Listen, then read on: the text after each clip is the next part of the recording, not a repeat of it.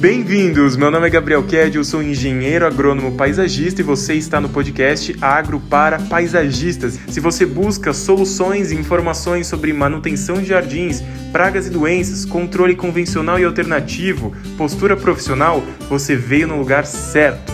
Fica agora com o nosso episódio. Tenho uma pergunta rápida para você. Por acaso você já teve dificuldade na escolha de algum adubo ou mesmo na quantidade de produto para ser colocado no jardim de algum cliente seu? Você já teve dificuldade na identificação ou controle de alguma praga ou doença do jardim? Se esse é o seu caso, eu tenho uma ótima oportunidade para você. Estão abertas as inscrições do curso online Agro para Paisagistas para a turma de fevereiro de 2022. Para que você saiba mais sobre o curso e dê o seu passo para ter maior segurança para tratar dos jardins dos seus clientes, acesse www.escoladebotanica.com.br. Fala pessoal, tudo bem com todo mundo? Vamos lá para o nosso episódio que hoje eu quero falar com vocês sobre manutenção de jardins. Aliás, mais precisamente, eu quero falar para vocês como que vocês podem vender um acompanhamento mais duradouro dos jardins dos seus clientes. Eu vou passar para vocês um pouco daquilo que eu aprendi ao longo da minha jornada profissional e do que hoje dá muito certo para mim. Espero que vocês possam também se beneficiar dessas estratégias que são simples. É só uma questão de mudança de olhar e uma postura para poder fazer a venda de um pacote de serviços. Tudo bem? Vai fazer tudo mais sentido daqui a pouco. Eu só quero falar para vocês agora do tipo de conversa que a gente vai ter, fazer uma introdução do episódio mesmo. Então vamos lá pro, pro conteúdo. Quando eu falo para vocês sobre manutenção de jardins, vou contar uma historinha antes porque tudo vai, vai cair no lugar. O meu carro-chefe de trabalho é de consultoria, né? Então, o que, que eu tenho feito nos últimos anos para cá? Eu vou na, no jardim do cliente, é um jardim que pode ser tanto residencial, institucional, comercial, corporativo, enfim. Vou no jardim do cliente e vejo quais são os problemas que o jardim tem e proponho as soluções na forma de relatório. Durante muito tempo eu fiz só isso, assim, do tipo vistoria, relatório. E era um serviço muito pontual. Essa abordagem de fazer um serviço muito pontual dava as soluções para o cliente mas não tinha o acompanhamento. Eu não fazia esse acompanhamento porque eu achava que o relatório era suficiente, foi uma falta de percepção da real necessidade do mercado. E também eu fui amadurecendo com o tempo, pensando também naquilo que eu mesmo, no tipo de serviço que eu mesmo gosto de receber quando eu contrato um serviço de um outro profissional, por exemplo. Vou usar aqui um exemplo bem aberto: nutricionista. Você vai ao nutricionista ou ao nutricionista e você pede lá, o, o, você fala o que você quer, a sua intenção, perder peso, ganhar massa, enfim. Você vai lá no a, né, saúde, vitamina, exame de sangue, essas coisas. Então o nutricionista vai fazer um monte de exame em você, vai te avaliar e vai passar as recomendações daquilo que você precisa fazer na sua rotina para que você alcance aquele objetivo. Seja um objetivo estético, seja uma necessidade médica, enfim. E aí, que, que eu senti falta? Fui ao nutricionista, fui lá, fiz tudo. O que, que eu senti falta? De um retorno no nutricionista. Para falar, ah, eu tenho necessidade de tal, tal, tal, ou então, olha, eu estou fazendo isso aqui, tá certo. Ou então, olha, isso aqui não saiu como planejado, como que a gente pode retomar ou mudar a abordagem?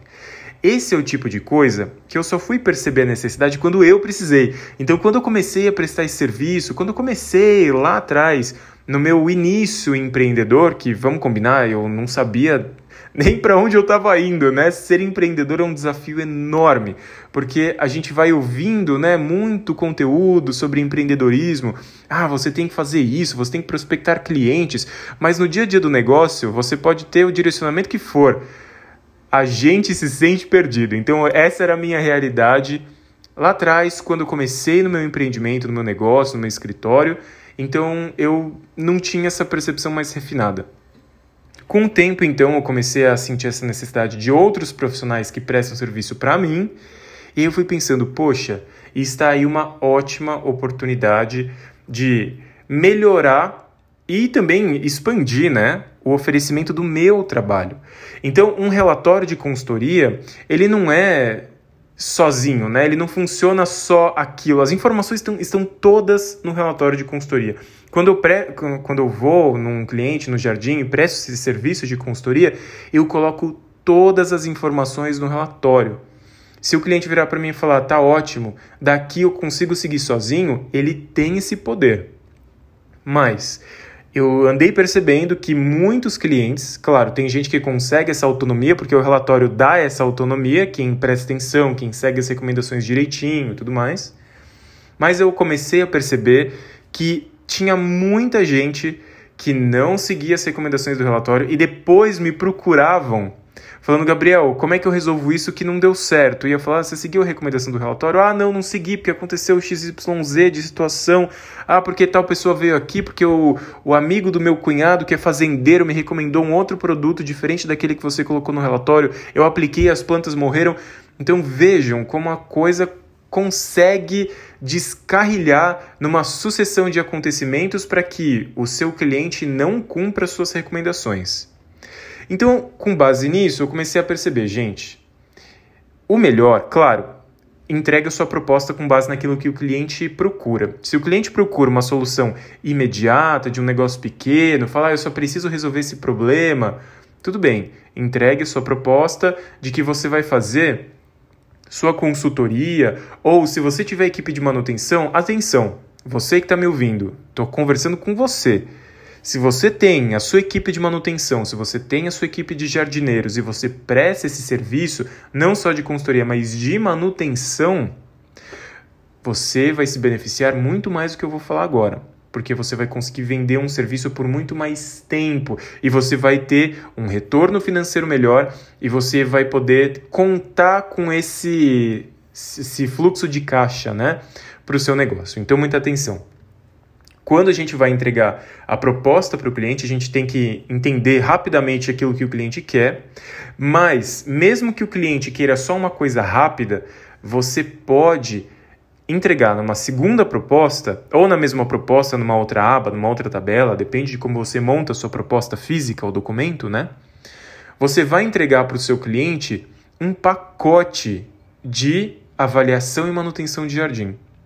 Então você vai vender um pacote de três meses, você vai vender um pacote de seis meses, você vai conversar com seu cliente, olha, eu posso criar um cronograma de adubação para você, fazer um plano de renovação de canteiros, posso fazer para você uma, um serviço de monitoramento e controle de pragas e doenças nas plantas que você tem.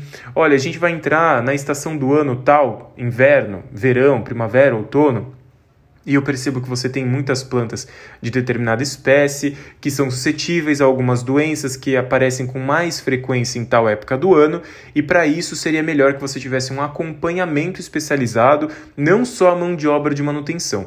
Então eu consigo atender o seu jardim pensando em elevar a qualidade da sua área verde dentro desse pacote de alguns meses, né? Três meses, dois meses, ou um semestre ou um ano.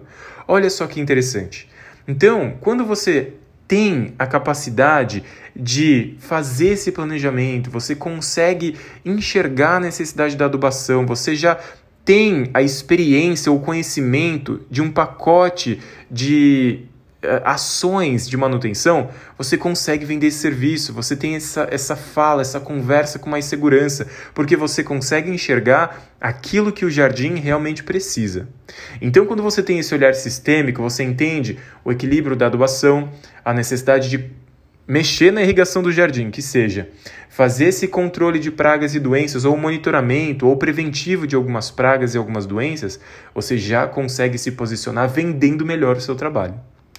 E eu estou falando isso com base na minha própria experiência, com base na experiência dos meus alunos e dos meus colegas paisagistas também. Qualquer pessoa com mais tempo de experiência que você for conversar, que você for bater papo, vai ter esse olhar bem enraizado na necessidade de acompanhar um jardim ao longo do tempo. Mesmo também porque, quando você está no jardim todos os dias, você consegue puxar as pontas soltas que às vezes uma visita de avaliação do jardim não deu conta de te trazer para a percepção daquele problema. Acontece, é normal. O jardim é um universo, né? Às vezes é só voltando na terceira vez dentro desse pacote de consultoria, de manutenção, de acompanhamento do jardim, que a gente consegue entender de fato os problemas que podem ser solucionados ali. Geralmente, na primeira visita ou em uma única visita, a gente percebe os problemas mais impactantes. Quem tem um pouco mais de experiência, tem um olhar já um pouco mais afiado para os problemas do jardim, consegue já perceber algumas coisas mais, mais sutis.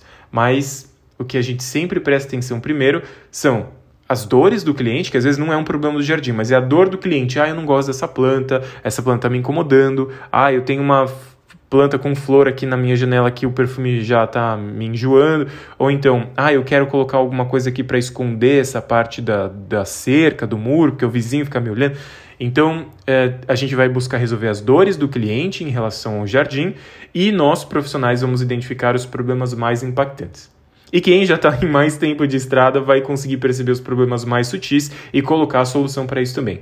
Tá? Então vejam que a gente consegue, dentro dessa rotina de acompanhamento, fazer um trabalho muito mais refinado. E quando nós estamos presentes no jardim, o jardim acaba tendo um resultado muito mais rápido. Eu digo isso pelo que eu venho percebendo dos meus próprios clientes. Os clientes que falam, não, eu só quero uma visita para resolver esse negócio aqui, eu não quero um pacote, eu só quero uma consulta, eu só quero uma solução rápida. Geralmente, esses clientes entram em contato comigo depois para resolver outro problema do jardim ou para ajustar alguma coisa que eles acabaram não fazendo da recomendação. Quando nós estamos presentes nessa rotina de acompanhamento, a gente consegue fazer a solução chegar de uma forma muito mais rápida e mais duradoura também. E é legal até para a gente, né? Até é muito legal para nós profissionais, porque a gente consegue ter aquela famosa foto do antes e depois, que é tão boa na nossa profissão, que mostra de fato a qualidade do nosso trabalho, né? Então, é para a gente pensar assim com carinho, nesse tipo de. É, é, não é nenhum tipo de sedução, nenhum tipo de criação de expectativa, nem nada, né? É jogar a realidade para o cliente. Você vai ser mais feliz com o seu jardim se você me colocar aqui dentro por mais tempo. Então, o que, que vocês vão fazer em relação aos clientes de vocês para que vocês tenham maior sucesso para fechar esse tipo de proposta de acompanhamento do jardim?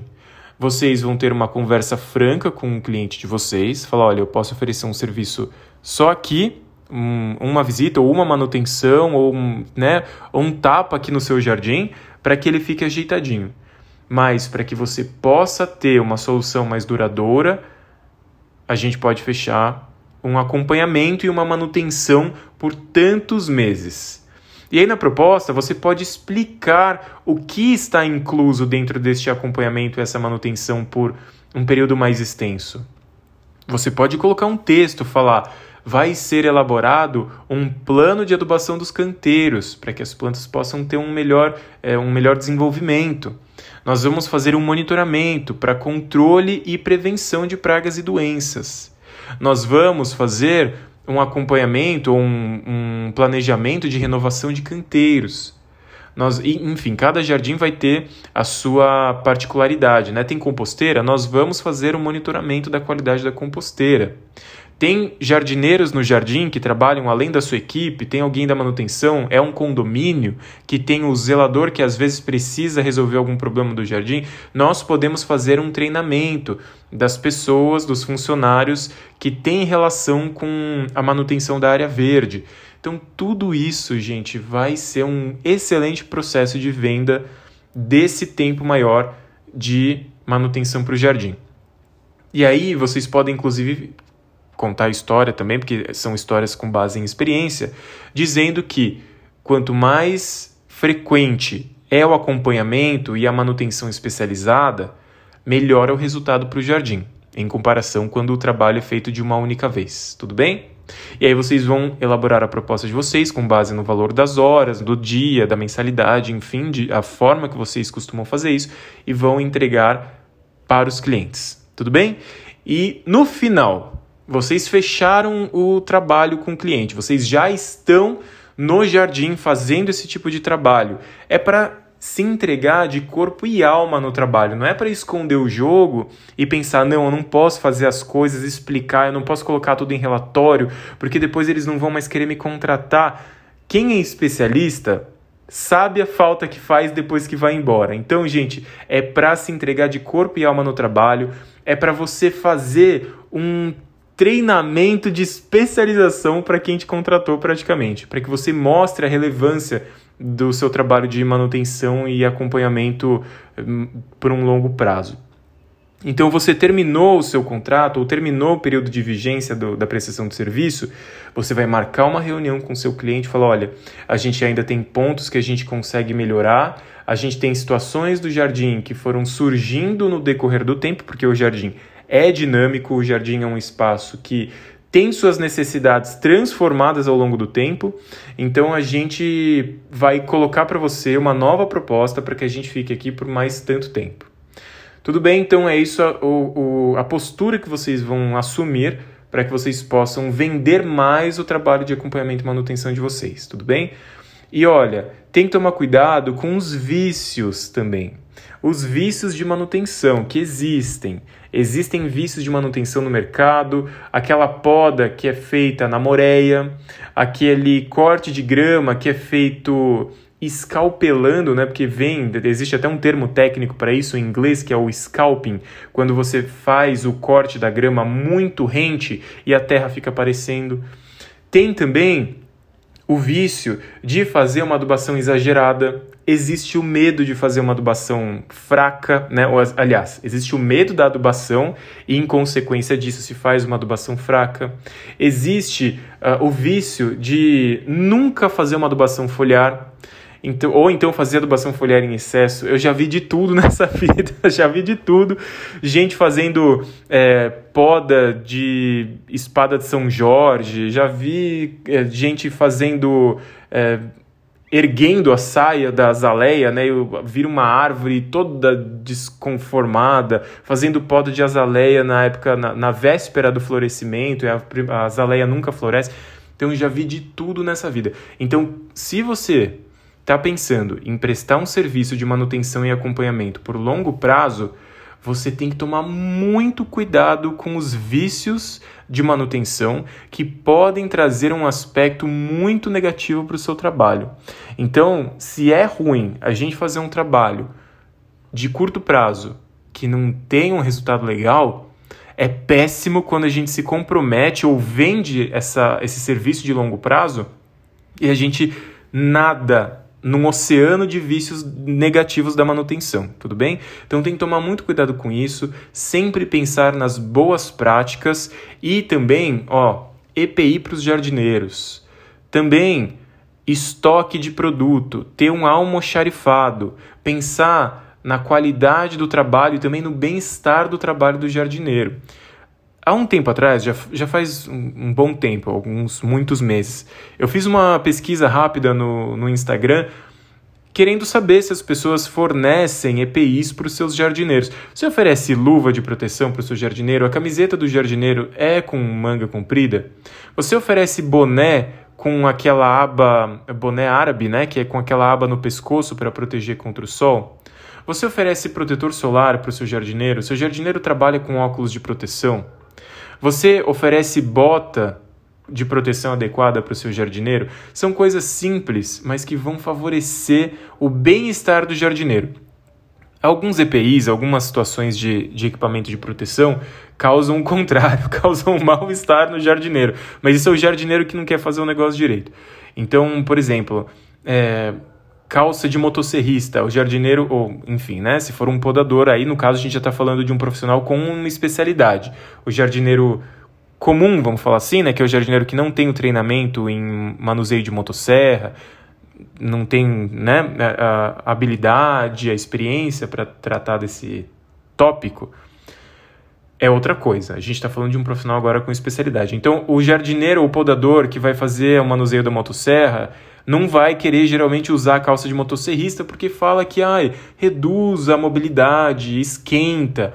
Ou então pode ter o jardineiro que não quer usar o, o macacão de agrotóxicos para fazer um tratamento com um produto inseticida ou, enfim, um agroquímico geral, né? Numa área grande. Aí ele fala: não, me esquenta, dá calor, não quero usar isso.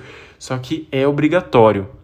Porque se acontece algum problema com o jardineiro, o contratante tem responsabilidade sobre isso. Então precisa ficar em cima, precisa explicar para o jardineiro, precisa explicar para o funcionário que isso é para a segurança dele. E, e pessoal, todos esses detalhes que eu estou passando aqui para vocês a respeito disso tudo parece, é, não sei, um excesso de cuidado, mas é esse excesso de cuidado que vai brilhar nos olhos do seu cliente, porque o seu cliente vai apreciar esse tipo de cuidado que você tem. Falou, olha, a empresa tal que está me prestando serviço é preocupada com o uso correto de EPI. A empresa tal que está prestando esse tipo de serviço sabe o grau de toxicidade do produto que eles estão aplicando no jardim e já me fizeram uma sequência de instruções sobre isolamento da área, período de reentrada, né? Tudo isso, intervalo de segurança, se for uma planta alimentícia. Então, tudo isso vai chamar a atenção do seu contratante e você vai ser muito mais bem recebido no mercado e vai dar diferença para que você seja chamado para fazer o seu trabalho mais vezes. E é isso que eu quero. Eu quero que vocês possam prosperar no mercado cumprindo aquilo que é básico de qualidade dentro da jardinagem do paisagismo. Tudo bem? Então, eu acho que eu já consegui passar para vocês o a sequência, né, o pensamento de como a gente pode fazer para vender um serviço mais duradouro com os argumentos necessários para isso e mostrando para o cliente as vantagens que ele vai ter quando ele te chama para estar presente no jardim por mais tempo. Eu fico por aqui, a gente se encontra no nosso próximo episódio que tem mais muita coisa boa chegando. Até mais, tchau.